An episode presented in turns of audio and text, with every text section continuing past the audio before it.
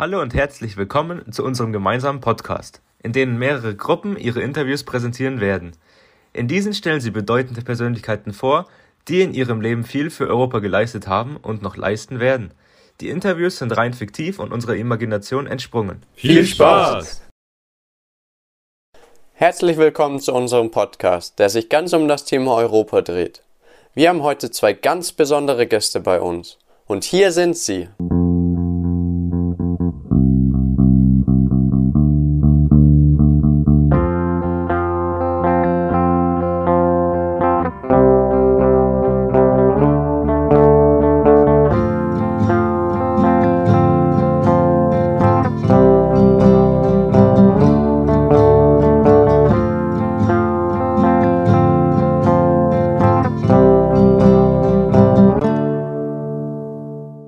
Bonjour, je m'appelle David Guetta.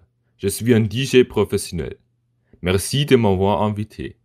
Hallo, ich freue mich auch hier zu sein. Viele von Ihnen haben bestimmt schon einmal etwas von mir gehört, denn ich bin Ludwig van Beethoven. Wussten Sie schon, dass Sie Ihre neunte Sinfonie zur Europahymne entwickeln würde? Oder haben Sie das von Anfang an mit eingeplant?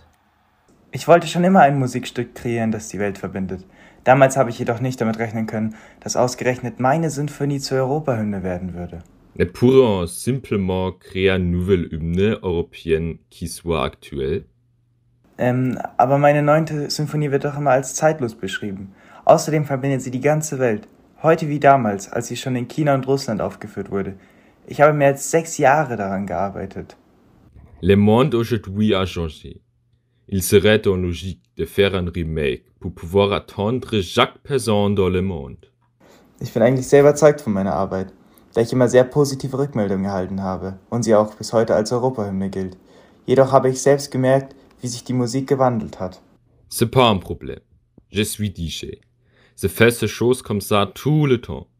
Je pourrais faire un remake basé sur votre première hymne pour garder aussi vos influences incroyables. Damit bin ich einverstanden, solange Teile meiner Hymne noch vertreten sind. Und wie haben Sie vor, die neue Hymne zu veröffentlichen? Also zu meiner Zeit war es üblich, große Konzerte zu geben, um Neuheiten vorzustellen. Das hat damals super funktioniert. Actuellement, ce n'est pas possible, à cause de la pandémie du Covid-19. Et les temps ont changé, car aujourd'hui, la musique gagne de plus en plus attention grâce à Internet. C'est pourquoi je le fais d'une façon plus moderne. Und wie funktioniert das mit den Konzerten im Internet? Il y a des vidéos et des live streams où les nouvelles créations sont publiées. J'ai déjà fait quelque chose comme ça et ça a toujours bien marché. Okay, aber wo sollen wir das aufnehmen? Und mit wem? J'ai un producteur que je peux appeler. Je suis sûr qu'il va nous aider. Hallo, hier Chef am Apparat. Salut Mathias, je suis assis avec Ludwig van Beethoven. À ce moment, je voulais te te demander si tu pouvais nous aider avec un petit chose. Salut David et bonjour Monsieur Louis. Für euch habe ich doch immer Zeit. Très bien. Womit kann ich denn euch behilflich sein? Nous voulons faire un remake de l'hymne européenne. Wahrlich allerdings keine einfache Aufgabe, denn die Ode an die Freude ist ja doch eines der zentralen Werke von Ihnen, Herr Beethoven. Hm, und angesichts der Diskussionen, die es damals auch im Vorfeld gab, verlangt diese Aufgabe schon etwas Fingerspitzengefühl. Können Sie sich noch daran erinnern, Herr van Beethoven? Es lief ja relativ schnell auf Ihre Ode an die Freude hinaus. Denn die Melodie ist gesanglich, sie reißt mit, sie ist fesselnd.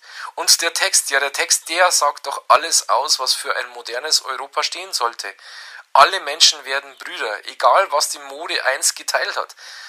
Ja, doch das Problem war halt einfach ein deutscher Komponist, ein deutscher Dichter, ein deutscher Text und das alles für eine europäische Hymne nach zwei Weltkriegen, die von deutschem Boden ausgingen. Hm, da war einfach zu viel Deutschland mit im Spiel.